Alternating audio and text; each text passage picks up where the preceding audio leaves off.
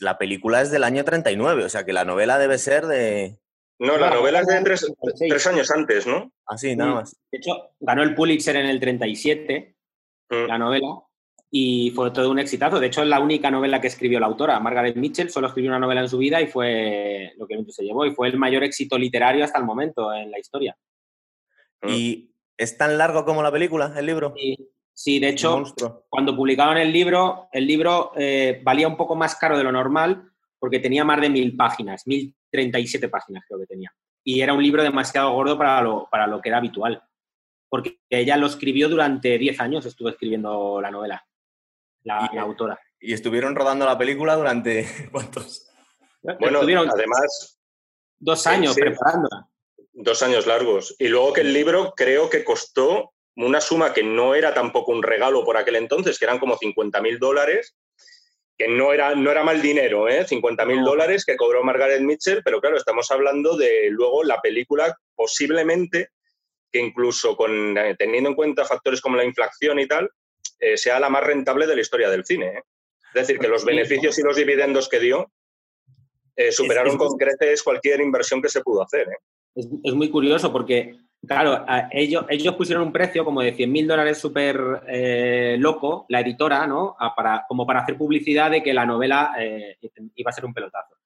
Mm. Y, la vendieron por 50 mil. Y, y es muy, hay un momento, un pasaje muy, muy interesante. Margaret Mitchell era una señora bastante peculiar entonces, cuando llegó a un acuerdo con David Dozelny, con el productor, para vender los derechos por 50 mil eh, dólares, que incluso era la primera vez que los derechos incluían la televisión.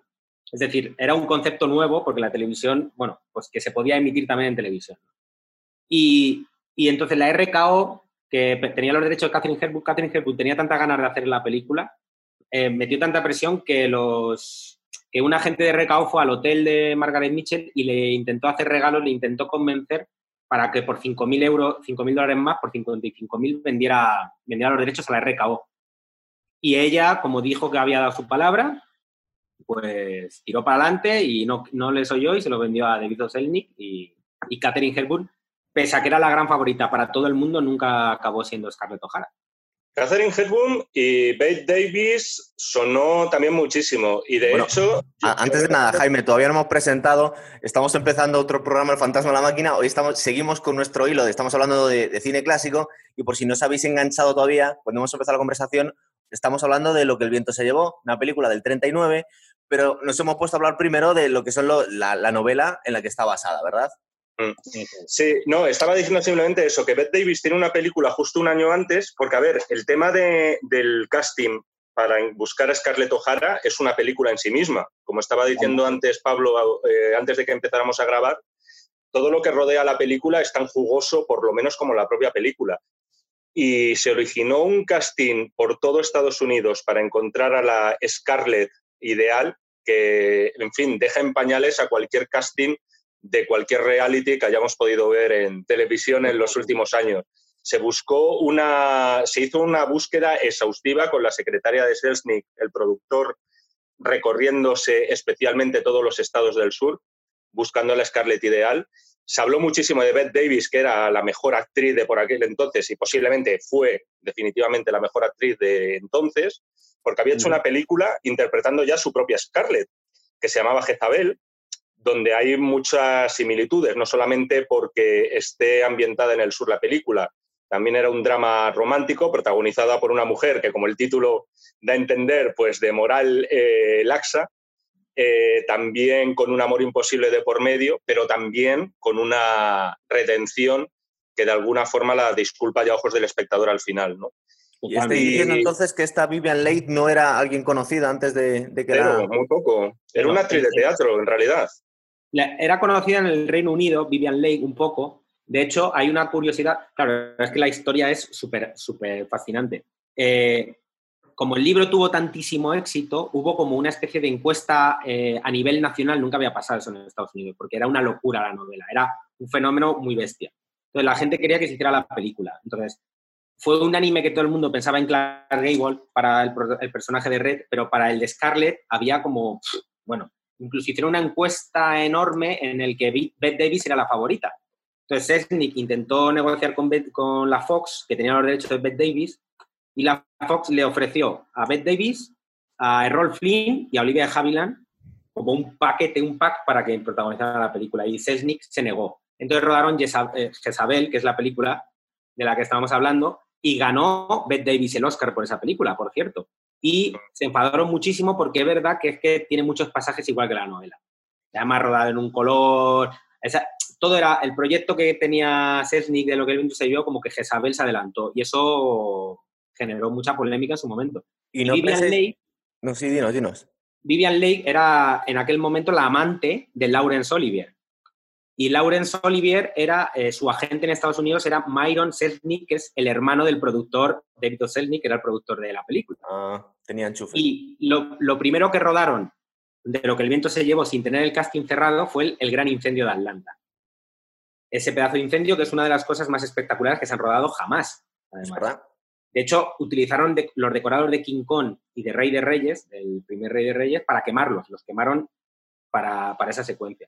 Entonces lo rodaron y cuando estaban rodando esa secuencia, eh, apareció el hermano de David Oselnik con, con Laurence Oliver y con Vivian Leigh.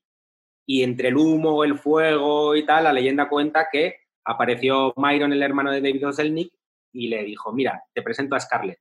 Y que allí David Oselnik se enamoró de Vivian Leigh nada más, nada más verla, vio que era ella, al día siguiente hizo una prueba con Josh Cooker, con el director, Josh Cooker se enamoró todavía más y, al final decidieron que fuera ella, porque era una cara desconocida que era lo que habían vendido. Como llevaban buscando a una actriz desconocida, les encajaba. Nadie iba a preguntar si era británica o no era británica o... Pero dentro de la historia no tiene importancia la edad, porque estoy pensando que igual Bette Davis no sé la edad que tendría, en ese momento, pero la edad... Más, o, menos la, más, o menos la misma que... Sí. Un poquito más mayor, quizá, que, que Vivian Lake, pero prácticamente eran de la misma quinta. Era muy jovencita. O sea, Bette Davis, claro, la tenemos en mente, sobre todo los de nuestra generación, porque fue de Baby Jane, ¿no? Pero nos olvidamos que en algún momento de su vida también fue joven, ¿no? Por lo menos 30 años antes casi, que es cuando se rodó esta película. Eh, yo recomiendo muchísimo, y además esto te va a venir muy bien, Gonzalo, para hacer esos maravillosos clips que hacemos de Instagram, ¿no? Así puedo señalar arriba y decir, aquí lo podéis ver, ¿no? Que son las pruebas de cámara, si te, si te, convence con tu aprobación. No, no, sí, sí, que son las, si tengo que encontrar el clip luego. Son muy fácil hacerlo con el dedo así. no, va a ser fácil porque hay un documental maravilloso que se llama El origen de una leyenda, lo que el viento se llevó, que en apenas dos horas eh, te resume cómo fueron los más de tres años que, que abarcó el rodaje de esta película y te encuentras con todas las actrices que hicieron pruebas de cámara para lo que el viento se llevó y más concretamente para el papel de Escarlata O'Hara, y entonces te encuentras eh, a, Lana Turner, te encuentras a Susan Hayward, te encuentras a Paulette Goddard, me parece, que por aquel entonces era eh, amante de Chaplin y además su pareja artística, de películas, bueno, de sus mayores obras maestras, ¿no? Como, como Tiempos Modernos, sin ir más lejos. Y lo curioso es que, claro, eh, después de hacer esa búsqueda exhaustiva, que tuvo muchísimo de marketing, o sea, el marketing era cojonudo, David O. fue, que deberíamos hablar de él luego un poco, porque al final esta es una película de productor, no de ninguno de los directores, pero tenía en mente ya que toda esa búsqueda a lo largo y ancho de todo el país eh, de Escarlata O'Hara iba a ser una maniobra publicitaria cojonuda y provocó cierto rechazo, sobre todo por parte de las eh, lenguas viperinas de Hollywood, especialmente de Hedda Hopper, ¿no? que era la, el azote ¿no? y a la que todo el mundo tenía miedo de la crítica cinematográfica, que al final se optara por una mujer inglesa eh, nacida en India, para ser más exactos, porque su padre estaba allí por motivos de trabajo, creo que era abogado algo así, eh, para interpretar a una mujer sureña, como si en Estados Unidos no hubiera habido candidatas de sobra para dar vida a Scarlett O'Hara. Vale, os voy a preguntar dos cosas, porque estoy más informado que yo. Vamos a ver, cuando cuente, cuando cuente dentro de un rato un poquito la historia, el hilo argumental, nos damos cuenta que nos está contando, básicamente el hilo es la vida de Scarlett O'Hara. Scarlett O'Hara, al principio de la película, se supone que está mm, representando a una cría, es una niña, ¿verdad? Es una niña del, sur. Entonces, eh, supongo que había una limitación en cuanto a la edad a la hora de elegir a la actriz. Es decir, tienes que coger a alguien que de alguna forma pueda ser más o menos creíble cuando tiene 20 y muy pocos, incluso, yo qué sé, si nos están diciendo no sé qué, que nos contaba la novela, si tenía 16, 17 años, porque se supone que cuando empezamos a ver la película debe ser una niña de 16 años, hasta el final cuando va por el segundo matrimonio y, bueno, es decir, que estamos hablando que tiene que poder coger un, hilo. Entonces, si, no podías coger a ninguna actriz. Supongo que tenías que coger a alguien suficientemente joven. Y eso era mm. una, limitación a la hora de elegir actriz. Y luego otra cosa, em, me habéis comentado de directores. ¿Qué pasa? Que estoy intuyendo que hubo más de un director, ¿verdad? En esos tres años. Pues hubo tres. Bueno, realmente yo creo que hubo cuatro o cinco, si somos muy estrictos. Sí. Pero básicamente la confirma, confirma, o sea, que pusieran su nombrecito en algún momento de los créditos, tres seguros. Y habría que contar también al propio Selznick, porque al final, claro, el tío hizo lo que le dio la gana porque era su juguete, ¿no? Pero... Yo tenía un tal Víctor Fleming nada más aquí, ¿eh? Víctor Fleming, Sam Wood y, el que empezó en realidad que fue George Cukor. George Cukor. Y, y luego Menzies, que hizo todos los exteriores. Cameron Menzies, que es todo un referente en cuanto a la luz y a la fotografía. Además, que entender que era de las primeras películas que se hacían Technicolor. O sea, la, técnica Technicolor solo pertenecía a una empresa. solo existían, creo que eran 12 cámaras en todo el mundo que podían rodar en color. Eso me parece curioso, porque una película del año 39, yo no sé en qué estado estaba el, cine, pero no se rodaban todas las películas en color en aquella época. ¿Cuándo empezó a generalizarse esto? Porque me parece que es una peli muy, muy antigua. Parece, es más antigua de lo que parece. ¿Verdad? Sí, estamos, de hecho. Estamos hablando que en el año 39 todavía en España estábamos en plena guerra civil y ahí estaban rodando lo que el viento se llevó, en color. Piensa que lo que el viento se llevó, aunque cuente una historia un poco que parece de, época y es, eh, tiene romance y drama, es una peli que a nivel técnico está a la altura históricamente en el cine como Star Wars o Matrix. Es decir, una película que, que fue un referente técnico, porque ya no es solo la utilización del color, sino eh, el, famoso incendio, las maquetas, los, los coloreados de los cielos, los coloreadores de, la tierra, o sea, todas esas cosas se hicieron como en postproducción, una cosa que no se solía hacer, ¿no? Entonces, es todo un referente técnico también. Tengo aquí un dato que dice que es la película, bueno, que fue en su momento, está claro, la película más taquillera del momento, pero que si se ajusta a la inflación hoy en día todavía puede llegar, puede serlo. No sé hasta qué punto es cierto. lo, he dicho antes, ¿eh? pero Así lo habías dicho. por haberme escuchado. Eh, Sería un error de conexión, Jaime. o sea, que han, recaudado, que han recaudado más pasta los Vengadores y tal, eh, es un hecho. Pero es verdad que si tenemos en cuenta lo que valía la, la entrada, que ahora te cuesta 15, antes costaba un níquel, acuérdate, ¿no? Los famosos Nickelodeon, y ahora cuestan, pues te puede costar 10 dólares ir al cine, ¿no? Entonces, teniendo en cuenta la subida de precios y tal, posiblemente sea la, la película más rentable, porque yo creo que el coste final, que ya por aquel entonces era una locura, fueron 6 millones de euros. Casi 6 millones, sí. Casi 6 millones, que a día de hoy eso es una producción mm, pequeñita. O sea, eh, quiero decir para los estándares de Hollywood, es casi una producción independiente. Estás diciéndome que ajustado el presupuesto son 6 millones hoy en día. No, no, no, 6 millones de la época. De la época. Ah, de la época, claro. 6 millones de la época era, era bastante dinero, era una barbaridad. Claro, claro. Entonces ya por aquel entonces se consideraba una locura. Echa cuentas luego de lo que recaudó, que ahora mismo no me acuerdo cuántos millones, cientos de millones de dólares debió recaudar en todo el mundo, pero que debió hacer por fuerza rico a, muchísimos productores.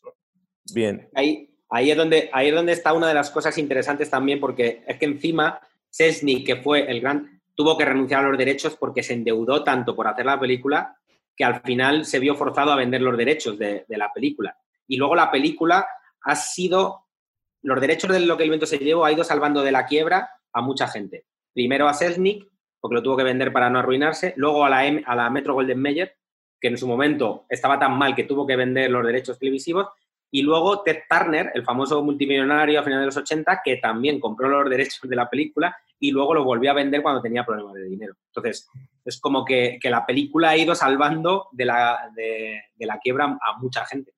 Yo creo que, como decía ahora Pablo, eh, a la hora de, más allá de que sea un mito de película, ¿no? y es un clásico intocable a día de hoy, y poco podemos añadir ya que nos haya dicho, pero a la hora de colocar su importancia en el devenir del cine ¿no? y en, del séptimo arte en general, es que es el, quizá es el primer espectáculo total, o sea, como película. Quiero decir, logros técnicos, es verdad que ya antes tenías películas mudas que eran un prodigio, ¿no? como el famoso Ben-Hur de Cecil B. DeMille, eh, luego el tema de los travelings también ya se había experimentado, el propio Griffith lo había hecho, eh, pero es verdad que de alguna forma todo eso, todos esos logros anteriores, unido al uso del color, se centralizan en una sola película para hacer de ella un espectáculo mastodóntico de emociones, eh, pasiones desatadas, de acción, hay muchísima acción en esta película, que de alguna forma ha marcado una meta que todos han querido superar a, eh, a lo largo de la historia del cine, todo el mundo ha querido hacer su lo que el viento se llevó, ¿no? Su historia de amor inmortal en un contexto adverso y especialmente bélico, como es el caso, pero que, sin embargo, en la mayoría de las ocasiones pues no, no se ha conseguido ni siquiera igualar, ¿no? Yo no sé, hasta el momento seguro que no, o lo voy a responder ya, seguramente, pero no, ¿se grababan películas de cuatro horas? Porque tampoco fue algo bastante excepcional, ¿verdad? Como el libro, o sea, fue excepcional. De hecho, en principio la película nacía para que durara menos de dos horas, pero es que es un libro que es, pasan tantas cosas. Es un libro muy bueno porque todo el rato hay conflicto y es un conflicto que no lo quieres perder, entonces la película lo, necesita. De hecho, la película acaba eh, con un final abierto. Es decir, es que ni siquiera concluye. Eso, mira, es que luego voy a intentar destripar un poco la película. Tiene 81 años, no creo que nadie se lleve las manos a la cabeza si cuento un poco la ¿Alguien no conoce el final de lo que el viento se llevó? Eh, que, no, que deje de escuchar el programa, que lo apague. En realidad no tiene, no tiene final, es un final abierto, como nos ha dicho Pablo. Tiene final y tiene un final abierto y maravilloso, dicho sea de paso. Como Los Soprano, por ejemplo. Los primeros finales abiertos que yo recuerdo en una película y que verdaderamente, una vez pensado, no puede acabar de otra forma que no sea esa. No se te ocurre otro final mejor, muchísimo menos el hecho de que Escarlata acabara en los brazos de Red Butler y aquí no ha pasado nada y a ser felices y comer perdices, ¿no? A mí me parece el final perfecto. Bueno, vamos a intentar contar un poquito por encima y me cortáis todo lo que queráis, ¿vale? No sé si llegaré hasta el final porque tenemos un límite en el programa y simplemente la película también es que dura cuatro horas. Voy a intentar condensarlo mucho. Una cosa antes de empezar. Yo justo ahora mismo me ha pillado leyendo un libro de eh, Guerra y Paz de Tolstoy y me recuerda muchísimo, muchísimo a esto. Es decir, me parece una continuación casi. Por lo menos cuando nos hablan de la alta sociedad, no es la misma la alta sociedad del sur de Estados Unidos que la alta sociedad de San Petersburgo, pero tiene muchas cosas en común, ¿verdad? Y entre otras cosas es un libro también gigantesco. Es, sí, además es que es, yo creo que es un referente claro de, libro, ¿no? O sea, de, similitud. Eh, es verdad que los autores son totalmente distintos. Margaret Mitchell no era escritora. De hecho, lo que hablábamos antes, ella lo primero que escribió fue el capítulo final. Lo primero que escribió de todo. Eh, por eso el final yo creo que es tan abierto, ¿no? Porque eh, ella realmente tenía muy claro dónde quería dejar al personaje y luego fue construyendo eh, toda la historia desde el principio. Y yo creo que en Estados Unidos gustó mucho, probablemente, porque relataba una historia un poco como que, que nadie quería hablar de aquella época, ¿no? De la guerra. Era bastante delicado eso, claro. Claro, y aparte era veneno para la taquilla, como decían, cualquier película que trataba sobre el tema no, no solía triunfar. Pero es que justo este punto era como un personaje muy neutro, porque la novela está contada como si lo contara una niña, no se moja en política, no se simplemente relata acontecimientos. Y yo creo que esa inocencia a la hora de relatar la historia, al mismo tiempo acompañada del drama y de la superación, da igual cómo pienses, cuál sea tu ideología, lo que fuera, de un personaje, ponía de acuerdo a todos los que pensaran de forma diferentes. El personaje empatizaba con todos. Y eso yo creo que es, que es un elemento muy, muy importante para que la novela triunfara y la película también, claro, pero la película a ojos de hoy es bastante racista y machista, claro. Sí. Que, por, cierto, antes de que destripes el argumento, tener en cuenta simplemente tres detalles eh, biográficos perdón, de Margaret Mitchell, que efectivamente ella, como la propia Scarlett, también era una señorita del sur. Eh, era sufragista, por cierto, eh, era partidaria del voto femenino e hizo campaña por eso. Era periodista, sufrió un accidente de caballo, tuvo un prometido que murió en la Primera Guerra Mundial y además estuvo, eh, se casó en segundas nupcias con un contrabandista bastante chulo y prepotente. Eh, simplemente digo estos tres detalles porque muchas veces se ha echado, se ha querido ver en la propia vida de Scarlett varios paralelismos de, Margaret Mitchell, ¿no? Y de cómo ella de alguna forma quiso plasmar su vida en los ojos de esta muchacha sureña. ¿no? Pero seguro cuando, cuando lo vaya contando también puedes meter estas, estas es, que es, curioso porque el contrabandista, todo el mundo le llamaba Red. Sí. Al apodo. Y ella se casó en segundas nupcias con el padrino de aquella boda. Era, una especie, sí, sí, sí. era una especie de Han Solo de la guerra civil americana. totalmente, sí, sí. Entonces vamos a ver, estamos hablando de la víspera de la guerra civil americana. Nos cuenta la historia de una niña terrateniente de la alta sociedad del sur de, Estados Unidos. Luego, bueno, al que no esté muy puesto, al final nos acabamos, enterando que era del estado de Georgia que hoy en día queda como un estado que es poquita cosa, más allá de la capital de Atlanta, pero en aquella época, en la época del Gran Sur, que lo llaman allí, pues tenía mucha importancia, ¿verdad? Todas las plantaciones de algodón y, bueno, ya nos cuentan la historia que había muchísimas tensiones entre el norte y el sur, pero de alguna forma, por eso me estaba recordando mucho al libro, que aparte me pilla leyéndolo de, Guerra y Paz, porque de alguna forma la, alta sociedad vive, y eso se ve mucho en la figura de Scarlett O'Hara, que está totalmente aislada de lo que pasa en el mundo real, ¿verdad? Es decir, por un lado van eh, las consecuencias que va a haber de habiendo una guerra civil en el país y por otro lado las preocupaciones de esta chica que nos cuentan una, versión idílica. A mí me estaba recordando también a The Quiet Man, que el otro día hablamos un poco de ello, es decir, una visión muy optimista, muy, muy bonito todo, que el gran problema que tiene esta chica es que del hombre del que está enamorado eh, se va a casar con, nos cuentan aquí, con su prima, no con la prima de Scarlett, sino que se va a casar con su propia prima, ¿verdad? Es ser un poco... Sí, hasta ahí, hasta ahí lo dejamos. Hasta ahí. Es, sí. Sí, es, es, su prima, ¿verdad? O sea, es la prima de, Ashley. Es la prima de él, es la prima de, Ashley Wakes. De Ashley Wakes, efectivamente. sí, sí, sí, que, ya te da un poco la idea de, cierta endogamia en el sur, ¿no? Incluso, en las, incluso en las clases elevadas de terratenientes como las que estamos hablando. Porque siempre has dicho que en Estados Unidos una cosa de las que ha adolecido es que no ha tenido su aristocracia, porque era una cosa europea pero hasta cierto punto eh, las clases altas del sur de Estados Unidos era como el equivalente a la aristocracia, a la nobleza europea, ¿verdad? Y es algo que, entre comillas, se perdió y que de alguna forma tiene una visión un poco romántica en esta película. No están metiéndonos la, la esclavitud, pero nos están hablando de la alta sociedad, que es una especie de imitación a las cortes europeas, que se perdió con, la guerra civil americana, ¿verdad? Bueno, pero fíjate además toda la influencia francesa que hay en el sur de Estados Unidos, ¿no? Luisiana, ¿no? Si es más lejos se llama así por el rey francés, en la propia Nueva Orleans, ¿no? Entonces, de alguna forma no han tenido aristocracia, pero sí la han tenido, ¿no? En la figura de, estas familias de terratenientes, sí, sí. luego llegados a este punto es importante, pero también porque tuvo importancia en el, en el desarrollo del cine, que la figura de la esclava negra, de Mami, que fue, se llamaba Hattie McDaniel, que fue la, primera ganadora del Oscar de, raza negra, ¿verdad?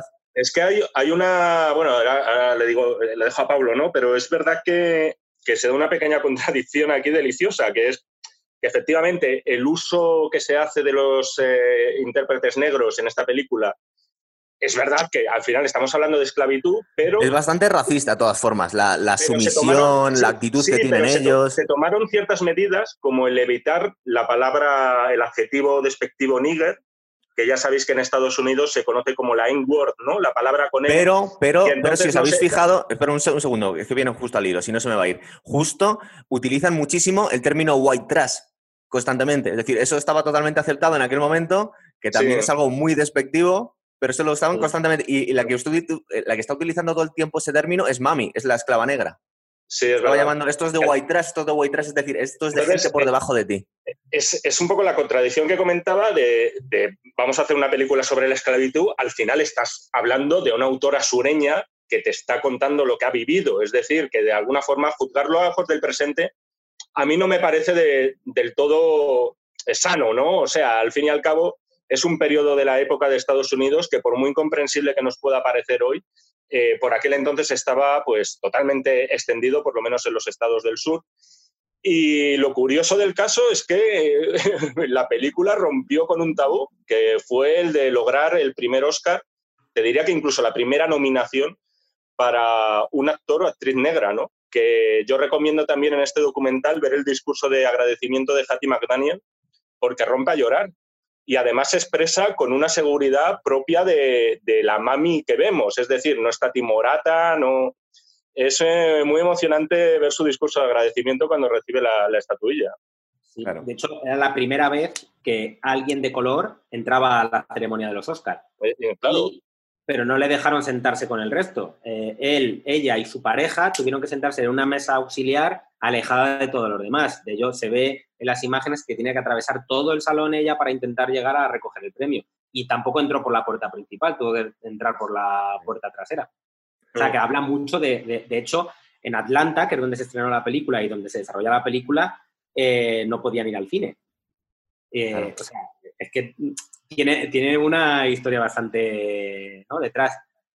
Si os fijáis como curiosidad, eh, aquí nos llegó la primera versión, lo que habíamos visto. Aquí siempre recomendamos que veamos las películas en versión original, pero aquí es que tiene su, razón de ser. Cuando escuchéis la voz original de Mami, es una cosa incluso que suena muy caricaturesca, muy racista, como que pasa, señorita Escarlata, queda muy ridículo lo de señorita Escarlata. Pero luego escuché la voz de versión original y yo me he quedado alucinando en colores. Es decir, me estaba recordando muchísimo a la voz de Mr. T, de a Barracus, os prometo que es que si comparáis los dos os suena exactamente igual. Y cuando tú estás escuchando, que ya se nos había metido en la cabeza de haber escuchado el infancia y cuando veíamos en televisión española eh, lo que el viento se llevó y la voz tan caricaturizada que le habían puesto a esta esclava negra, que era una voz bastante ridícula, le vamos a decir. Y luego mm. escucha la voz original, que una voz súper potente, súper autoritaria. Yo de verdad que es que me suena igual que la voz de Mr. T. suena eso, ya empezamos a ver eh, que de alguna forma yo creo que incluso cuando se dobló aquí en España, no sé si se quería caricaturizar a los negros, pero no se puso una voz muy seria, es decir, que no tiene absolutamente nada que ver. Sí, eh, a ver, en España directamente se tenía un concepto igual y entonces no querían o sea, pensaban que el público no iban a entender que, un personaje negro eh, que, realmente iba a parecer como, ellos lo tenían como, pues, no sé, como algo gracioso, ¿no? Entonces sí le dieron... Y le pusieron una voz de coña, eso es.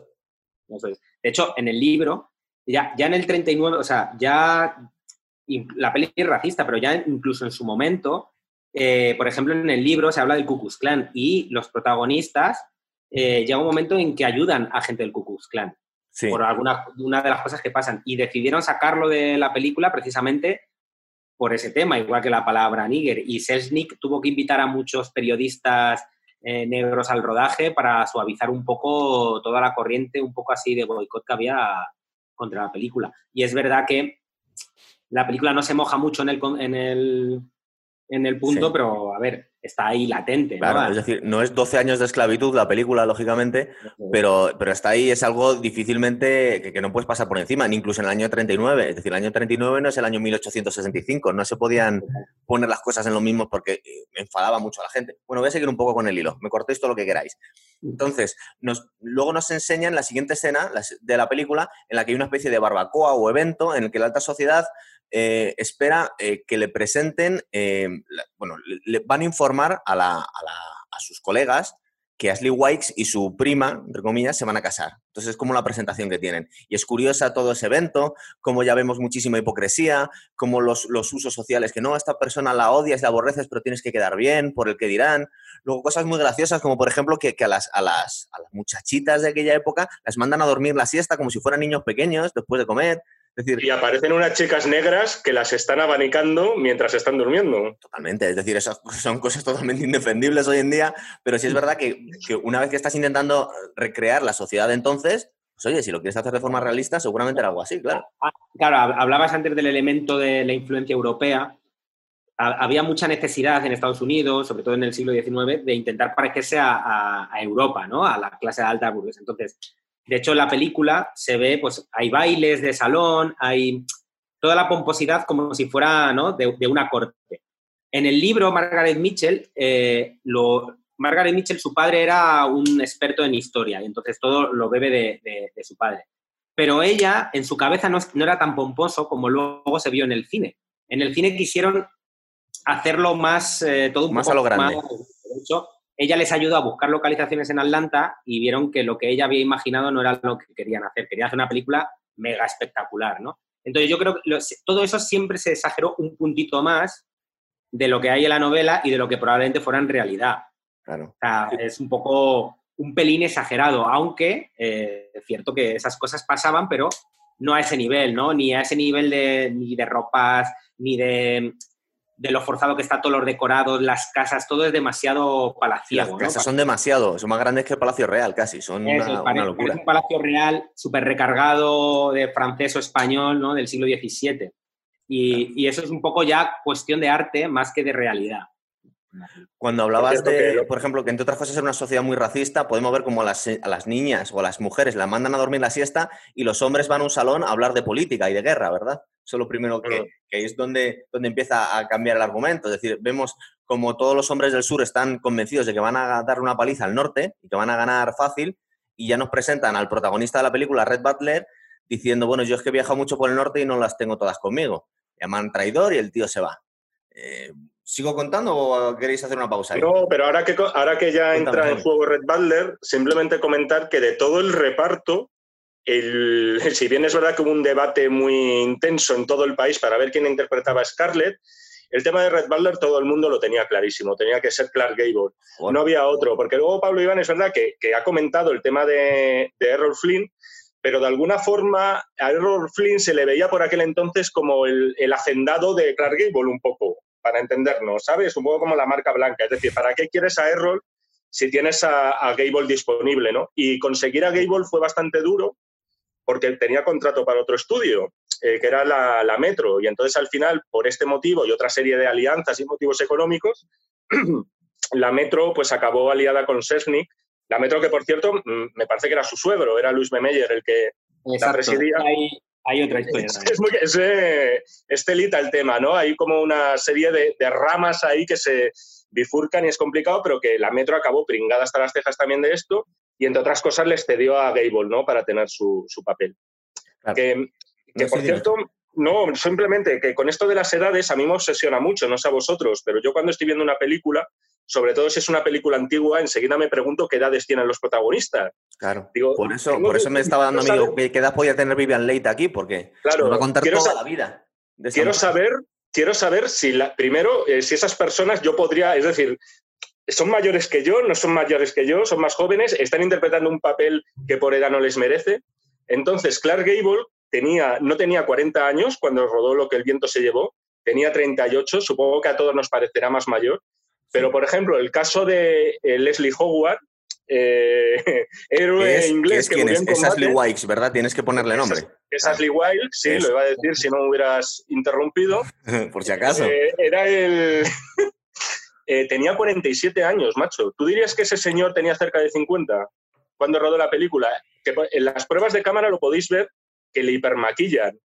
Y entonces él, él, se está quejando de eso. Dice, no, por favor, no me hagan esto porque voy a parecer el portero gay de no sé qué, de no sé qué hotel, ¿no? Y tal. Eh, es curioso cómo, cómo se calibró el tema de las edades con, con, recursos como el maquillaje. La verdad es que hace un personaje que es un poco poquita cosa. Además que es algo que le da la doble, doble, dimensión al personaje que es mucho más interesante. Es decir, eh, de alguna forma, durante toda su vida, eh, Red Butler está persiguiendo a Scarlett y es un tío con muchísima confianza en sí mismo, es como, es el hombre 10, es decir, es guapo, es rico, eh, tiene una confianza tremenda, le da lo mismo sentirse rechazado por la mujer porque él le mira con, confianza y dice, al final te voy a conseguir. Es todo lo contrario de todos los pagafantas que están persiguiendo a esta chica, que es la más popular de la aristocracia sureña y que está dándole boleto a toda la gente y a él le da boleto y de alguna forma se lo toma como a chiste, es decir, bueno, al final te voy a conseguir.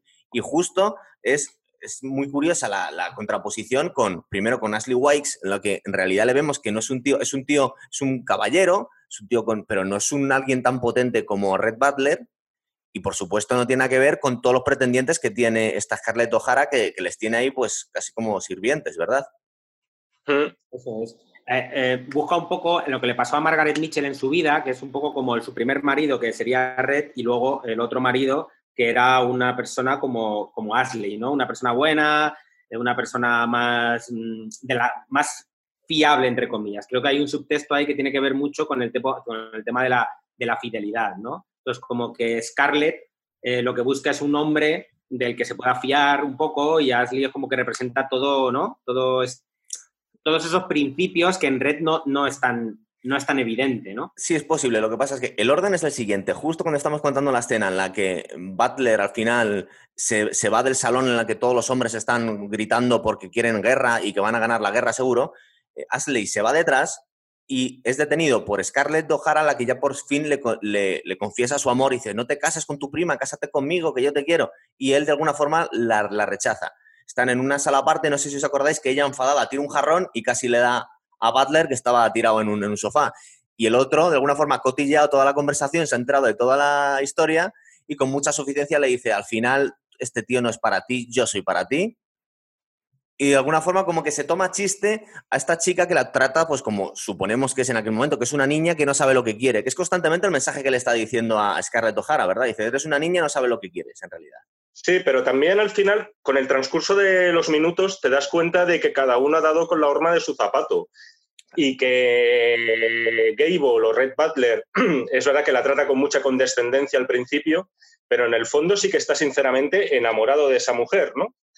Y claro, la gran pregunta es si Scarlett en algún momento de la película llega a sentir algo similar a lo que Red Butler siente por ella, ¿no? Que yo siempre he tenido mis dudas. Según ella, en el minuto, en la hora 3, minuto 50, es cuando al final se enamora de él, una cosa así. no sé si queréis hablar ya de eso, ya al final. Vamos a esperar un poquito antes de llegar al final. Hemos hecho una elipsis digna de 2001, eh, pero vamos, que sí, sí, no tengo ningún... Estaba preguntando cuándo se enamora de él y pues si se enamora de él quedan 20 años o una cosa así todavía para que se acabe enamorando de él. Más o menos, sí. Es que es un poco eso. El caso es que vemos como eh, justo en ese momento, no sabemos cómo, hacer una casualidad de la vida, se declara que ya va a comenzar la, guerra civil entre el norte y el sur. Ha habido una. Y, todos los hombres parten a la guerra felices. De alguna forma, eh, Scarlett Peck, como Ashley y su prima, Melanie, creo que se llama, tenemos que decir el nombre, se besan y ella por despecho va y, y acepta la petición de mano del primer tonto que pilla, porque se casa. Es decir, ella va a ser una viuda doble. Eso también lo tenemos que contar en la película. ¿Verdad que se casa con el primer tonto que pilla? Yo, contabilizo tres matrimonios por lo menos, ¿no? A lo largo de la película, ¿no? No sé si en el libro son más, Son tres, creo. Son tres. Son tres también, ¿no? Entonces, se casa con este hombre que ya nos cuentan como antes de llegar a batalla se coge un tifus y muere. Es decir, en viuda pues como a los tres meses. Y nos cuentan la historia. A Margaret Mitchell, que su primer prometido murió en la Primera Guerra Mundial. Y no llegó a casarse con él, pero era prometido, es decir, es un poco lo mismo, ¿no? Es lo mismo, ¿verdad? Luego le vemos como ella llega a Atlanta y está muy fastidiada, porque, pero está muy fastidiada no porque le diera ninguna pena a este hombre, que nos lo habían presentado como un mindundi, muy poquita cosa, sino porque ahora es viuda y no puede intentar ligarse a otro marido. Es decir, ahora tengo que ir a los bailes, ir de negro y no bailar y estar aquí aburrida. Y de alguna forma nos cuentan cómo se vuelve a encontrar a Red Butler que ahora se ha hecho contrabandista. Ahora es cuando se ha hecho contrabandista. Hasta entonces no nos cuentan a qué se dedicaba este hombre, ¿verdad? Porque es un pillo. Mm. Y, la rescata. Que, creo que es una subasta, ¿no? En la que paga por ella para sacarla a bailar o algo por el estilo. Sí, paga por ella y se produce, por cierto, un baile que creo que se utilizaron plataformas móviles. Es un baile muy bonito, como está rodado, muy moderno. Es decir, tú lo ves hoy y dista mucho de ser la típica escena estática del cine de los años 30, ¿no? Es, es muy, muy dinámico como está rodado, sí, sí. Bueno, vale, voy a seguir entonces. Es uno de los eh, momentos más, más recordados de la peli, sobre todo en su momento cuando se estrenó, es una de las cosas que a la gente más le gustó, ese baile. Por, es que está muy bien hecho.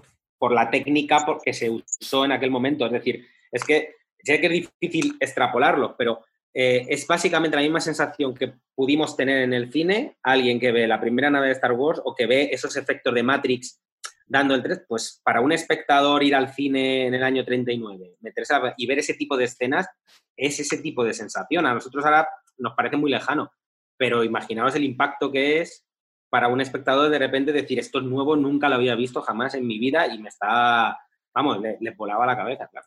A mí lo que me deja cuadros es lo bien que bailan, tanto él como ella, bueno, y todos los bailarines que tienen al lado, en plan, porque lo hacen con una facilidad como esto ni siquiera lo hemos ensayado la gente del Hollywood de los años 30 podía hacer lo que quisiera, cantar, bailar, te actuaba, daba igual, o sea, era... Hacían cualquier cosa, ¿verdad? Hacían cualquier cosa, sí, sí. Bueno, entonces, eh, ahora nos cuentan que Scarlett está en Atlanta porque le han mandado con su tía como buena viuda y justo está ya la, guerra y empieza a acercarse la guerra. El, ejército cae, eh, luego está la batalla de Gettysburg, nos cuentan que, el, que digamos que el, ejército confederado se está viniendo abajo, a ella le toca trabajar como enfermera, ya vemos como un poco la evolución que tiene esta, esta Scarlett eh, O'Hara, porque al principio es una niña rica que trata a los tíos con desprecio y que en realidad es muy caprichosa, muy, está acostumbrada a una vida muy fácil y ahora vemos como la, vida la va poniendo un poco en su sitio, es decir, ahora viene, le van viniendo desgracias, tiene que cuidar a enfermos, a ver cómo amputan a gente. Bueno, no, no nos lo enseñan gráficamente, pero nos, de alguna forma nos muestran bastante bien, sobre todo para el año 39, los horrores de la guerra aquí, ¿verdad? Yo te diré que además es de las primeras. La película la vi muy de niño, o sea, la vi muy de niño y varias veces. Y te diré que es de las primeras que me transmitió lo que es el horror de la guerra. Fíjate que luego ha habido Soldados Ryans, luego veías El Senderos de Gloria de Kubrick, que es la obra maestra del antibelicismo pero en esta eh, ya te mostraban directamente que la guerra no es otra cosa que muerte, podredumbre, crueldad, Y lo que dices de la amputación vista hoy, a mí todavía me parece una escena tirando a heavy. Es decir, efectivamente, no te muestran a la amputación, pero te están mostrando a través de la reacción de Scarlett eh, cómo se está produciendo. Eh, figuramos que sin ningún tipo de analgésico de por medio. Y luego, por supuesto, uno de los planos estrella, que supongo que, Pablo también estará de acuerdo, que es el del campamento de, enfermos. Me parece que es un poquito más adelante. Sí, pero, prácticamente ahí, es decir. Un poco más adelante, sí. Querían hacer, querían contar con 4.000 extras para hacerlo, por problemas sindicales solo pudieron, consiguieron el 10%, 400, y utilizaron maniquíes a los que tenían que mover el brazo para poder simular que eran enfermos que precisaban de atención y que no estaban muertos, ¿no? Me parece uno de los grandes planos de la historia del cine. Sí, porque yo lo estuve viendo hace dos días y me parecía descomunal. Estaba pensando, digo, ¿y esto dónde, dónde han sacado los medios para hacer esto? Hoy, hoy en día todo por CGI. Yo eso lo he hecho, lo he hecho yo, realmente, trabajando yo, lo he hecho con figurantes también, eso de multiplicar los figurantes como podemos, poner muñecos y hacer que, que se mueve y que están heridos. Y, y el, de hecho, el, ese plano es es probablemente uno de los más espectaculares de la historia del cine. Solo se consiguió hacer porque no, no existía una grúa tan grande. Entonces cogieron una grúa de un astillero, una grúa grande de astillero y, se lo llevaron y tuvieron que construir una plataforma en esa grúa gigante para poder conseguir esa distancia. Volvemos otra vez a contar que como espectador nadie había visto que un, un movimiento de cámara empezara tan concreto y acabara tan general. Y además con tanta gente, o sea, esa espectacularidad Además, viene de ella corriendo entre carruajes, caballos, que es una cosa que hizo la propia actriz, que no, no utilizó dobles. Eh, toda esa sensación de acción, de peligro y de grandiosidad, claro, es que nunca se había visto. Entonces, eh, claro, eh, estaba reforzando todo el rato la, la, historia, además, llena de conflicto que te está contando. Era un, un continuo cargo de emociones, ya no solo por la historia, sino de, de, visualmente lo que te está entrando, que al espectador eso, claro, le, generaba eh, que estaba viendo lo más grande que, había visto nunca. es que a mí me ha sorprendido hoy cuando lo he visto, en plan de cómo han podido hacer este, este plano, por favor, de, dónde estaba subida la cámara, claro. Ese fue el primer día que volvía Víctor Fleming a rodaje, porque eh, George Cukor duró solo tres semanas de rodaje, porque estuvo dos años preparando, pero de, rodaje solo tres semanas. Entró Fleming, Fleming eh, ya llevaba una semana drogado totalmente porque no podía con el, con el estrés y la presión, y un día, y, con, las discusiones con Vivian Leigh, entonces un día le tiró el guion a la cabeza a Vivian Leigh diciéndole que se lo metiera por el culo, literalmente, y pensando en suicidarse. Él reconoció que volviendo ese día a casa en coche pensaba tirarse por uno de los acantilados de Los Ángeles. Y se, se retiró por, una, por crisis. Entonces, a las dos semanas que contrataron a Sam Good, a las dos semanas, el propio Sesni con Clark Gable y Vivian Leigh fueron a casa de Fleming a decirle que volviera, le regalaron unos periquitos y le dijeron que por favor volviera. Y el primer día de su regreso fue el rodaje de, esta, de este plano y de esta secuencia, que claro que ha pasado a la historia del cine, que sigue siendo historia del cine, ¿no? Además con, con, un encuadre y una fotografía muy buena para la técnica que, que se generaba, porque además el encuadre es con la bandera final, con todo, o sea, que no era nada fácil y manejando una grúa que tuvieron que traer técnicos de, los puertos. Y las cámaras, que eran muy grandes, elevarlas a tanta altura necesitaban una plataforma muy especial y que además tenían dobles técnicos, porque tenían los técnicos de la película y los técnicos de Technicolor. Entonces, o sea, eso era, o sea, yo me puedo imaginar, yo que me dedico a, a los rodajes, no me puedo imaginar el esfuerzo que significaba hacer todo eso para generar ese plano. O sea, es, es, es algo casi, vamos, es, es, un hito. Es de estas cosas que tienen que salir bien a la primera, ¿verdad? Porque si... Hay, hay un detalle que, hay un detalle de una escenita que a mí siempre me llamó mucho la atención y que no es tan espectacular, pero es muy, muy intensa dramáticamente. Y es cuando está dando a luz, que yo creo que más o menos a estas alturas de película es cuando sucede, cuando está dando a luz eh, Melania Hamilton, ¿verdad? Eh, está dando a luz. En medio del asedio Atlanta, que están pensando si escaparse o no de la ciudad. La tiene que ayudar Scarlett y entonces llama a la chica negra, que ahora mismo no me acuerdo cuál es el nombre, digamos que es la subalterna de Mami. Eh, la actriz se llamaba, tiene un nombre muy gracioso, que es Butterfly McQueen, se llamaba la actriz, ¿no? Entonces llama a la chica negra para que le ayude en el parto, ¿no? Lo típico, ¿no? Trae agua, trae mantas, ¿no? Lo típico que se pide en las películas cuando alguien va a parir. Y tenía una frase en el guion ella que era algo así como, eh, Mami dice, cuando está dando a luz eh, Melanie, ¿vale? Dice, Mami, Hattie McDaniel, dice que hay que meter un cuchillo debajo de la cama para que el dolor se divida en dos. Entonces, esto es una frase que Fleming la había visto como que lo tenía que decir de forma histérica, ¿no? Como esa joven negra, torpe y bastante ignorante que es su personaje, decirlo de una forma así como alocada, no, mami, mami, no hay que meter un cuchillo debajo de la cama porque mami. Sin embargo, Selznick lo que dijo es que no, no, no, que lo diga como si fuera lo más normal del mundo. Y da un efecto como de tranquilidad en medio del caos que alguien eh, suelte esa superstición absurda, ¿no? De pensar que por meter un cuchillo en la cama eh, se va a pasar el dolor de Melanie Hamilton y, va a salvar la vida. Y entonces esto fue uno de los roces que tuvieron Selznick y, y Fleming y, el, y uno de los que yo creo que el productor, por una vez en la historia, tenía razón, ¿no? Porque yo creo que al final es muy, es muy romántica la idea de, no, el, productor es el tipo que con un puro, gordo, que pellizca traseros y que solamente piensa en ingresos, que una parte de eso puede ser cierto, y aquí está Pablo para confirmárnoslo, pero que en este caso el productor también tiene su visión, ¿no? Y él tenía muy claro lo que quería y sobre todo lo que no quería con esta película y que con pequeñas decisiones como esta, pues acabó germinando en la, obra maestra que es. Eso, fue una pena porque realmente todo eso viene un poco de todo el trabajo que hizo Josh Cukor. Josh Cukor era un director mucho más sensible, digamos. De mujeres, ¿no? claro, en ese tipo de cosas. Y en cambio Víctor Fleming era, digamos, como un director más de, de acción y de espectacularidad y de efectividad, ¿no? Esa diferencia entre los dos directores, esa mezcla de los dos directores creo que hace que la película tenga un, eh, eh, eso, ¿no? Que tenga las dos cosas. Si solo lo hubiera hecho Cooper, probablemente nos hubiéramos perdido más de algún plano espectacular. Claro, y hablando de planos espectaculares, justo aquí se supone que ya la ciudad se viene abajo, tienen que huir, eh, aparte que les están comentando que la mujer está, eh, porque luego parece ser que ha tenido un, parto muy complicado y no puede estar ahí. Caso que tendría que tienen que escapar de la ciudad y van a buscar a Red Butler, que está en una especie de casa de señoritas de compañía, pero de alguna forma Butler eh, no, ceja en su empeño de, cuidar a, Scarlett, porque le, había rechazado, se había casado con otro, y aún así cuando le dicen me haces falta para rescatarme a mí y a la mujer de Ashley, él lo deja todo, roba un caballo y en esas escenas tan espectaculares que comentabas tú, supongo que nos estás hablando de en cuanto a acción, esta es la mayor, las mayores escenas de acción, ¿verdad? Cuando está escapando con el carro de la ciudad. ¿O estabas hablando de otras? No, no, es, esa es una. Además, eh, Víctor Fleming, o sea, Clark Gable se lleva muy, muy, muy mal con Josh Cooker por varias razones. Eh, entre otras porque eh, era muy exigente con la interpretación y Clark Gable tenía un registro y no le saqué de ese registro. En cambio, era muy amigo de Víctor Fleming. Y a Clark Gable le gustaba mucho eh, la dirección de Fleming porque era muy eh, activa, muy eh, masculina, digamos, ¿no? Había mucha acción y era muy física. Y eso a Clark Gable pues le, molaba mucho y le gustaba.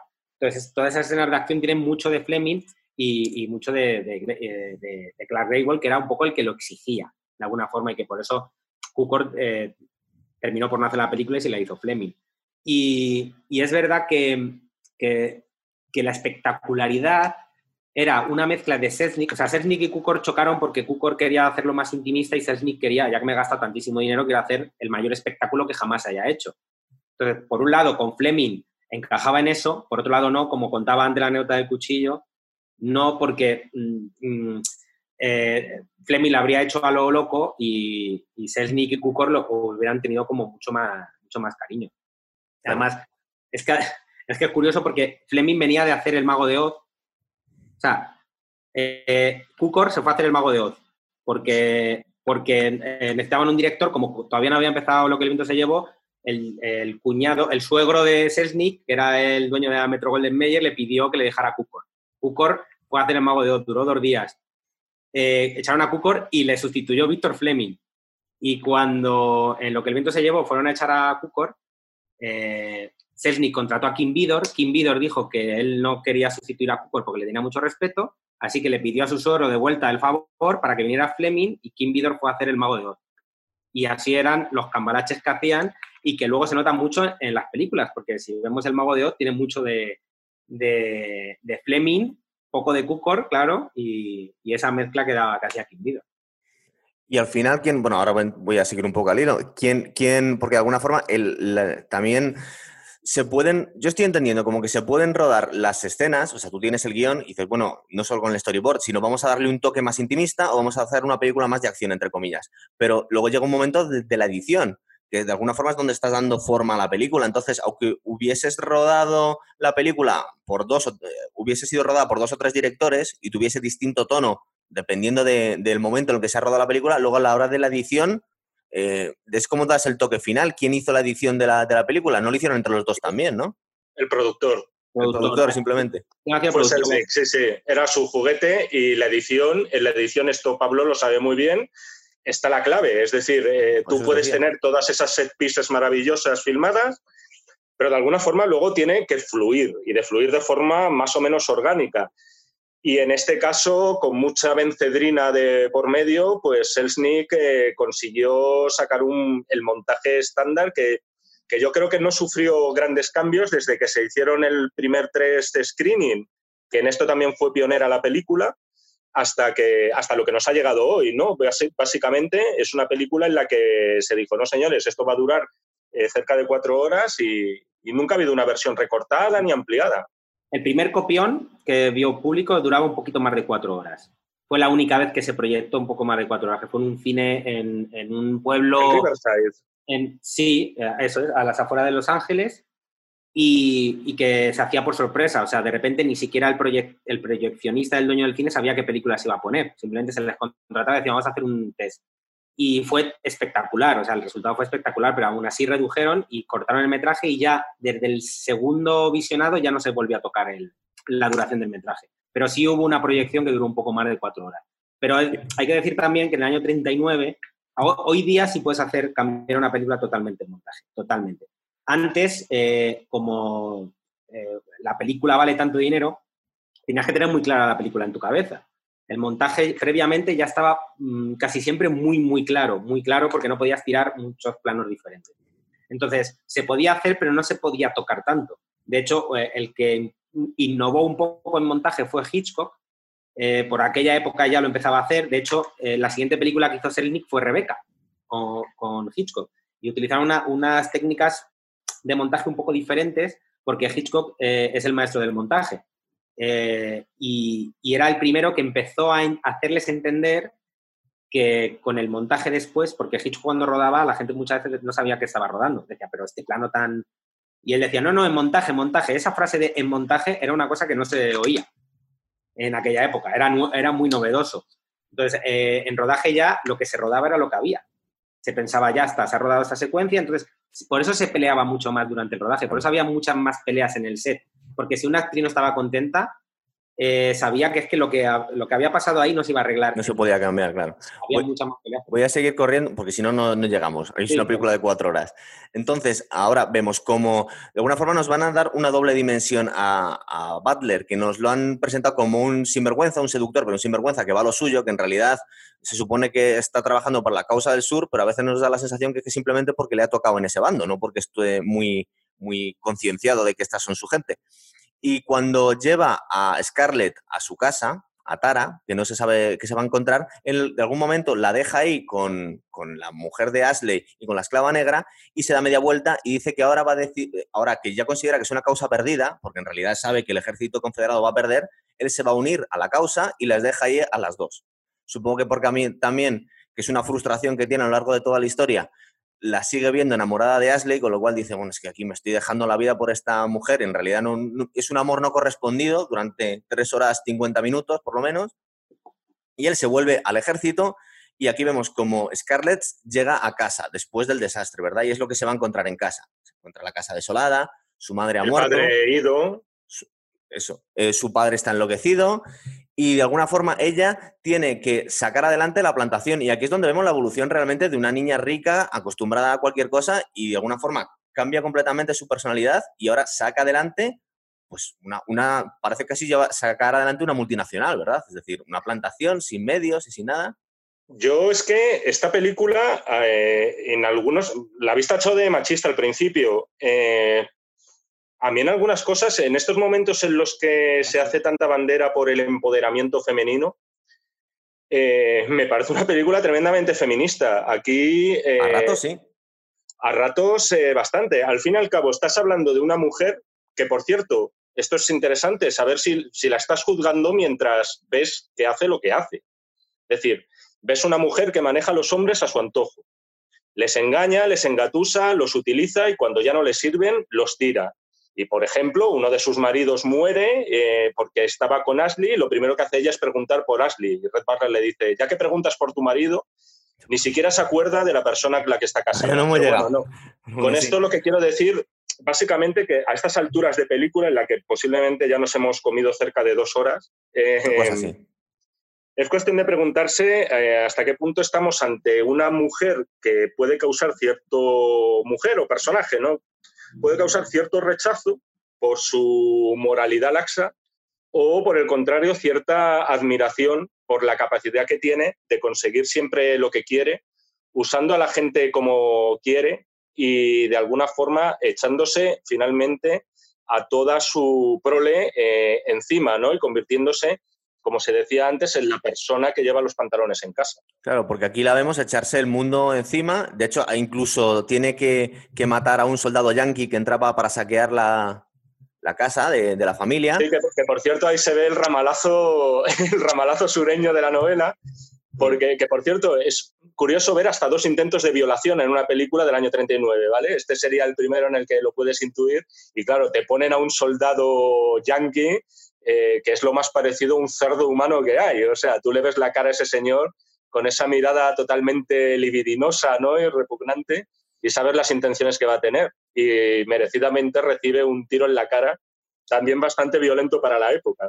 Claro, pero llegados a este punto, yo creo que ya empezamos a sentir simpatías por la, por la protagonista, porque sí es verdad que hasta ahora la hemos visto como una aprovechada, que se utiliza a hombres débiles para, para su beneficio, pero ahora ya la vemos como una superviviente, es decir, ella hace lo que sea necesario para sobrevivir. De hecho, justo en este momento es donde está la, mítica escena que dice, juro ante Dios que nunca volvería a pasar hambre porque se está comiendo una especie de rábano medio podrido del suelo.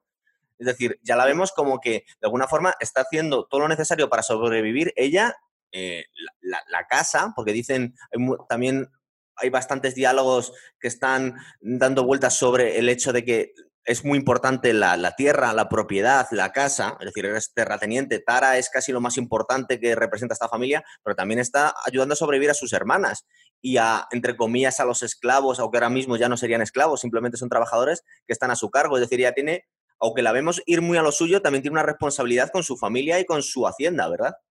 Mm, yo a veces veo que eh, yo también el otro día la volví a ver, hacía 15 años o por ahí que no había visto de nuevo la película, aunque me la sé de memoria. Primero pensé que efectivamente es una historia de supervivencia y luego pensé que también hay mucho de orgullo, de orgullo perdido, de esta clase sureña a la que le han arrebatado todo y ve que tiene que empezar a plantar ella misma todo lo que quiera consumir porque si no se van a morir de hambre. Yo me debato un poco entre eso, entre somos, éramos aristócratas y ahora somos los parias de la tierra, y luego la historia de supervivencia pura y dura de alguien que quiere sacar adelante a su familia. Yo me inclino más por el tema del orgullo que por la supervivencia. O sea, creo que hay más de en plan reivindicarse y volver a ser a quien, er, quien eras antes que, en plan voy a ayudar a mi prima, perdón, voy a ayudar a Melania, voy a ayudar a mi padre que está ya mal de la cabeza, voy a, ¿sabes? Yo lo veo, me debato entre las dos cosas. Llegados a este punto, parece ser que el, ejército yanqui les, les exige el pago de un impuesto totalmente desproporcionado, supongo para esquilmar un poco a lo, lo que queda de, ricos en los estados del sur, y ella se da cuenta que aunque ha sacado un poco adelante la, la plantación, no tiene forma de pagar eso se le ocurre la idea, no sé si os acordáis la escena en la que está con mami y dice, vamos a usar esas cortinas para hacerme un, vestido y volver a estar guapa y voy a intentar ligarme a Red Butler. ¿Por qué se quiere ligar a Red Butler? Porque se ha acordado de un tío que está detrás de ella y que tiene dinero. Y entonces vemos la escena en la que se, va a la celda y él está jugando ahí como si fuera como si fuera Han Solo en la cantina, está jugándose los cuartos que no tiene con, con soldados yankees y en ese momento ella de alguna forma le viene a decir que igual aceptaría casarse con él, pero él, confiesa de forma con mucha confianza, aún así, con una sonrisa, siempre tiene una mueca de suficiencia en la cara, siempre, diciéndole, es que ahora mismo no tengo dinero. Y ella se da la vuelta y se, y se de alguna forma luego es curioso porque se, se encuentra con otro tío, otro antiguo pretendiente de ella, que le, que le cuenta que le va muy bien y que se va a casar con, pues, con otra, con otra, con una, con una competidora y de alguna forma le manipula y acaba casándose con él, ¿verdad? Es como, como que ha ido a por un marido a Atlanta y no se puede ir de Atlanta sin un marido. Hmm. Es, lo que decía antes del, punto machista que tiene la historia en el sentido de que una mujer solo puede, ¿sabes? Es como que necesita de un marido y de un hombre, ¿no? Lo que pasa es que la novela, eh, volvemos a lo mismo, igual que siempre estamos con la dualidad de los dos directores, de las dos historias y de la dualidad que hablabas de, de si es por orgullo o es por superación, siempre existe esa dualidad. Entonces, eh, la novela, yo creo que la, autora muy conscientemente habla de las dos cosas, porque habla de la, de, la supervivencia y de, de, cambiar tu vida y de, reconvertirte, que es un poco lo que le pasó a la actora en la vida real, y al mismo tiempo lo extrapola a, una cosa que, a ella no le gustaba en exceso, que era la antigua eh, clase alta del sur. Entonces, al final, como que mezcla las dos cosas y entonces, claro, generas una fórmula que gusta a todo el mundo, que al final es, está bien, ¿no? Entonces, es, esta mujer, vale, está eh, superándose a sí misma, está haciendo de todo y tal, pero al final siempre necesita un hombre. Y, pero un, hombre, muy débil al que manipula, pero un hombre. Ya, pero, pero es un hombre, quiero decir, al final dice, bueno, puedo ser todo lo que sea, pero al final sin un hombre mm, no, sé, no, no puedo conseguir nada, ¿no? Entonces es como las etapas estas en las que se va superando ciertas cosas como el machismo. Esa era, la primera, ¿no? Es como, bueno, necesito un hombre, pero lo manejo yo. Pero al final siempre sigue siendo ese elemento que nadie cuestiona. Porque además, viendo la película o leyendo la novela en su momento, nadie cuestionaba eso. Decía, ¿qué lista es? ¿No? Pero, pero no, pero sigue existiendo el elemento masculino ahí.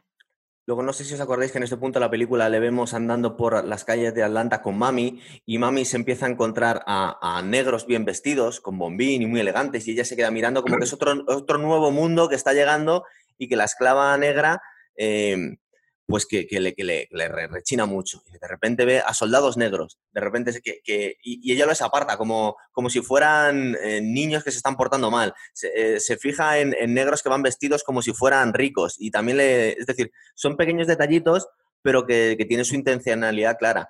Bueno, el caso es que aquí vemos como que se vuelve a casar, le, quita al marido, de hecho, a, esa competidora, porque le, creo que le dice algo así como, no, es que en realidad se iba a casar ya con otro porque has tardado mucho. Y dice, ah, no me digas. digo, pero yo bueno, de alguna forma que como que se aprovecha de que siempre le había gustado. Luego aquí nos habla, luego aquí vemos justo una reunión de sureños que están conspirando por la noche, que no nos lo dicen, pero es posible que fueran todos miembros del Ku Klux Klan, aquí porque eran, ¿verdad?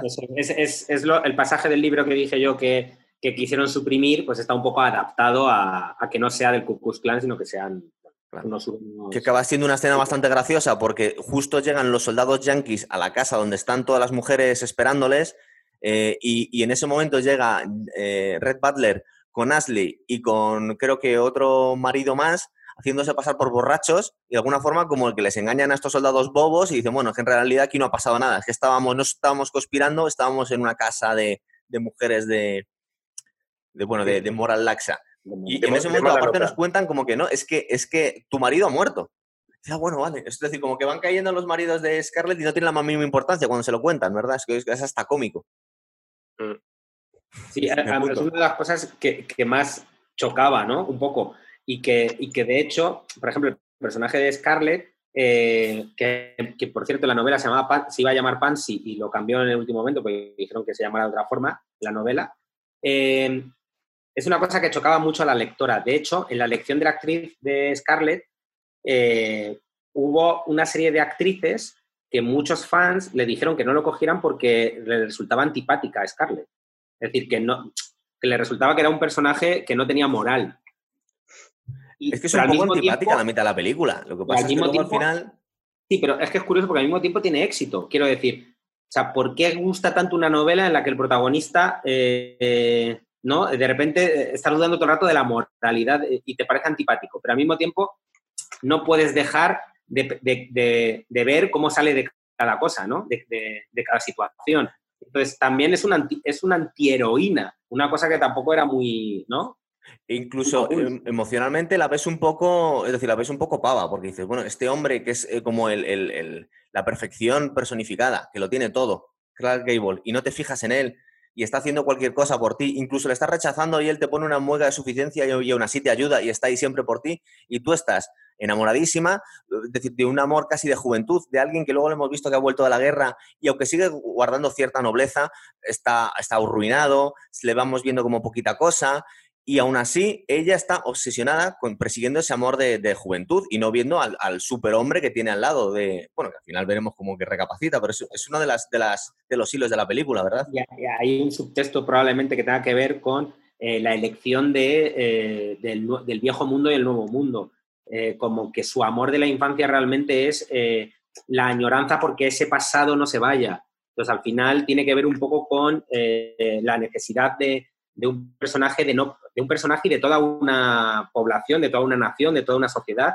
de no perder mm, lo que antes existía. Entonces, quiero esto, no quiero nada nuevo, no quiero algo diferente, por muy atractivo que parezca, al final eh, me quiero quedar con lo que ya conocíamos y con lo que estamos contentos. Entonces, es también ¿no? ese punto de conservadurismo del personaje, de intentar eh, no entrar en ese nuevo mundo que le ofrece no solo el personaje de Red, sino la realidad ¿no? de la guerra.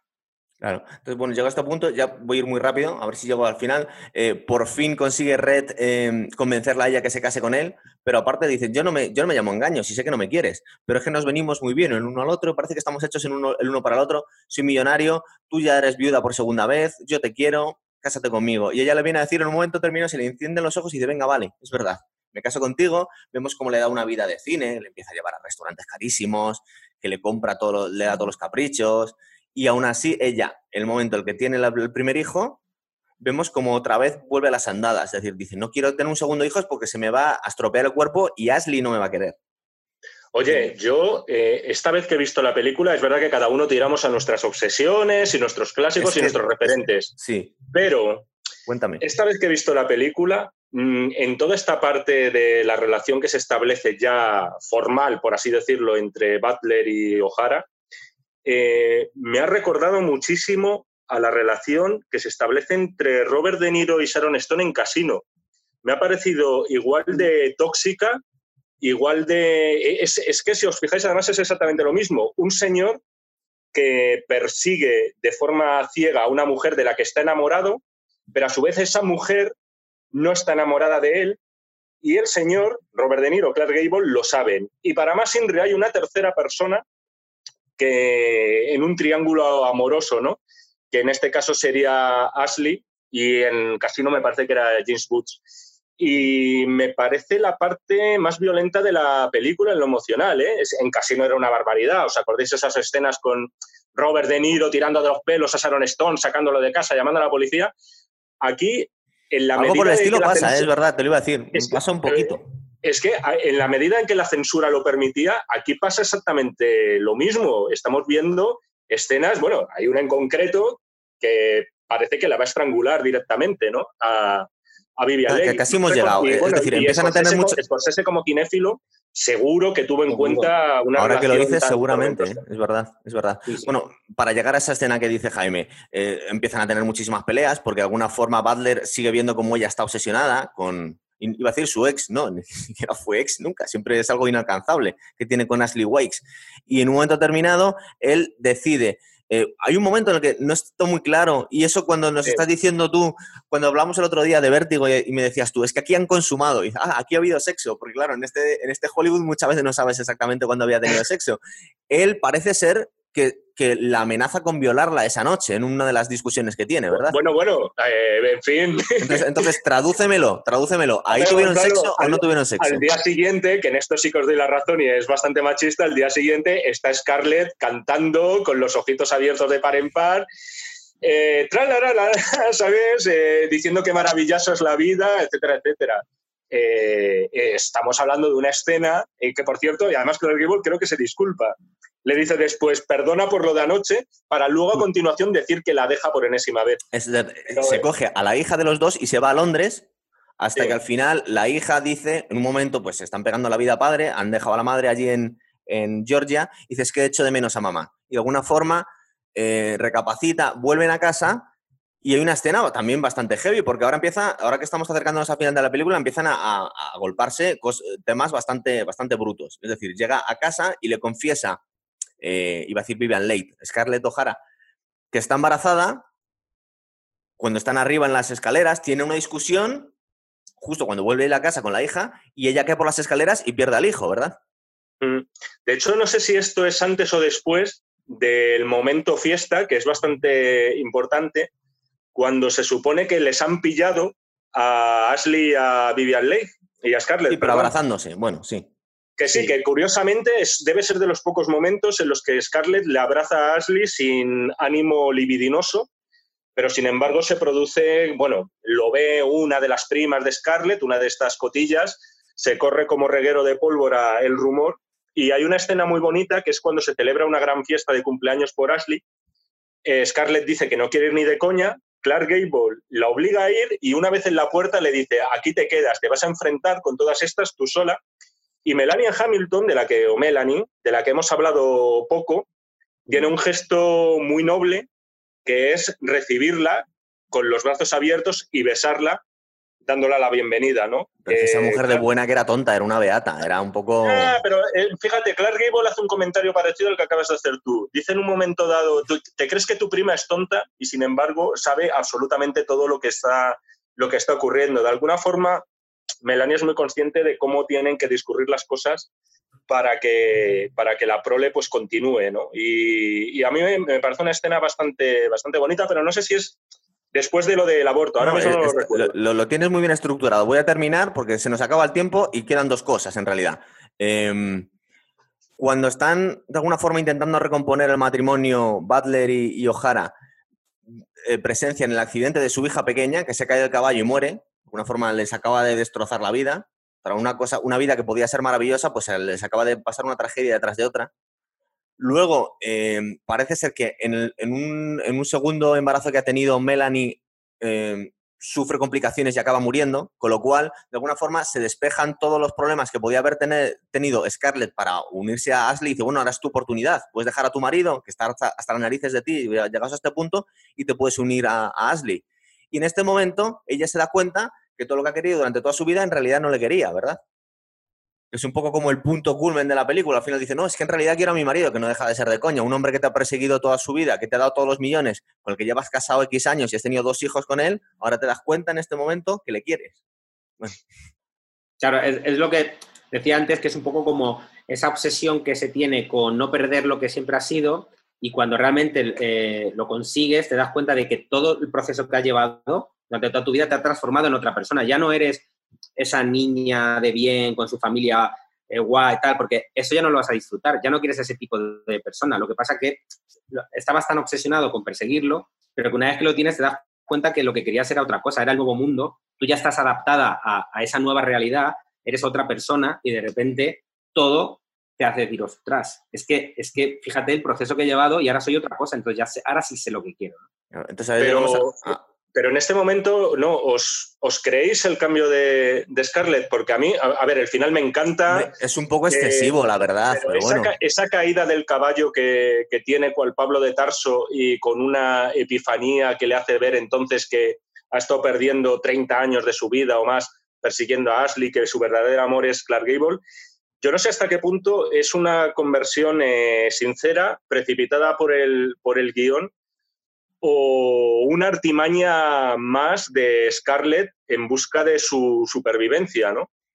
Bueno, sí. No sé cómo lo veis vosotros. O sea, pero llegamos al final, llegamos al final y ahora hablamos del final. Es decir, en esa última escena en la que ella se va detrás del marido, que el marido está, la verdad es que tiene más paciencia que un santo Job, porque decimos que este hombre, con, la suficiencia que tiene, tiene a todas las mujeres del mundo a su disposición todo el dinero del mundo y está obsesionado por esta mujer que le, lleva maltratando 30 años y aún así sigue RQR. Aquí vemos que llegó el punto en el que ya nada les unía, que lo comenta en la película, cuando ha muerto ya su último hijo, y coge la puerta y se va a ir, y ella le dice, que la verdad es que lo entendemos, a él dice, no, ahora me he dado cuenta que te quiero de verdad. Y está la famosa eh, frase que dice, eh, eh, francamente, querida, me importa un comino, ¿no? Porque no podían decir en aquella época, I don't give a fuck. Supongo que creo que se le estaba pasando por la cabeza a toda la gente, en plan de, mira, bonita, ya déjame, que ya te he dado 30 años y, tuvo polémica eh, el uso del adjetivo dam, porque estaba considerado poco más o menos una blasfemia. Y el bueno de Selznick, que era muy aficionado a los memorándums y tal, pues a la, a la comisión que llevaba este tipo de temas, les pasó la definición del diccionario de Oxford diciendo que era un vulgarismo, pero que en ningún caso eh, estaba considerado como una blasfemia, una palabra apócrifa, ¿no? Sobre todo en el contexto en el que se estaba utilizando. Llegados a este punto, si no le permites al protagonista decir un taco, es como cuando vimos eh, la película esta de Robert Redford de All is Lost, que no abre la boca en toda la película, pero por lo menos cuando se viene todo el mundo abajo, déjale decir un fuck, por lo menos uno solo. Grabó, varias opciones por si acaso, ya porque ya sabían que eso les podía dar, generar problemas y grabaron varias opciones. Bueno, y ahora ya para terminar, vosotros, ¿qué pensáis que pasa después del final de lo que el viento se llevó? ¿Tú creéis que acaban juntos? ¿Creéis que...? Hay una, hay una continuación, por cierto, eh, que se hizo una miniserie de televisión en los 90. Mm. ¿Os acordáis? O... Sí, es una, novela eh, que se, escribió la novela que se llama Scarlet y se hizo la mm. continuación con, con Timothy Dalton haciendo de Red Butler y eh, se hizo un casting también a nivel mundial para encontrar a Scarlett intentando imitar un poco lo que había pasado con lo que el viento se llevó, ¿no? Mm. Eh, es un auténtico fracaso, obviamente, pero vamos. La mujer, de, la mujer de Val Kilmer, que creo que todavía no era su esposa, Joanna Walley, eh, fue la encargada de dar vida a Scarlett. ¿Y qué, ¿Y qué, es lo que pasaba? ¿Acababan juntos o no quedaban juntos? Ya contarnos. Era, era, se repetía un poco la fórmula otra Era más lo mismo, ¿no? Se seguía en una relación tóxica 10 años más. Yo, a mí me, ya os he dicho antes que me parece un finalazo. O sea, me, encantan los finales abiertos, sobre todo cuando no te toman por tonto y es la forma barata de, no cerrar ninguna trama. En este caso me parece el final perfecto. Es Scarlett yéndose otra vez a su casa, metiéndose en la cama eh, sin dejar de maquinar cuál va a ser la nueva treta que va a utilizar esta vez para conseguir que Red Butler vuelva con ella. A, mí me, a mí me parece totalmente coherente con lo que ha sido ella a lo largo de, la película y además no te regala un final feliz, que por cierto, lo que comentabais antes, ¿no? de que es un personaje que no nos cae excesivamente simpático, pero yo siempre lo he tenido como un final triste, es curioso. Es decir, eh, me da pena que no acaben juntos, que no acaben juntos en ese momento. Eh, siempre he pensado que, que, es muy amargo, ¿no? El hecho de, después de todo lo que han pasado y tal, eh, no haya un momento para la reconciliación. Siempre, siempre te puedes imaginar que, él vuelve a la media hora y que, y que se lo vuelva a pensar. Butler, que por cierto es, el gran, es uno de los grandes cínicos del cine, ese personaje, eh, le dice algo así como, eh, después de que Melania le haya dicho a, a, Scarlett antes de morir en su lecho de muerte que, que cuide de Ashley, eh, Gable le dice algo así como, vaya, tener permiso de la mujer, con permiso de la mujer es mucho más fácil ahora, ¿no? Tal. Esto justo antes de dejarlo, que es brutal, ¿no? O sea, es que la, la, estás llamando de todo con esa simple frase. Bueno, pues yo creo que ya, que lo... O sea, amargo, abierto y, y, que da pie a debates como el que tenemos ahora de qué pasaría así. Es una super película y, una, y un super final. La verdad es que hemos dado justo con la hora y lo vamos a dejar aquí porque nos habíamos comprometido y hasta el próximo programa, ¿vale, chicos? Vale. Muy bien. Venga, muchas gracias. Venga, un abrazo.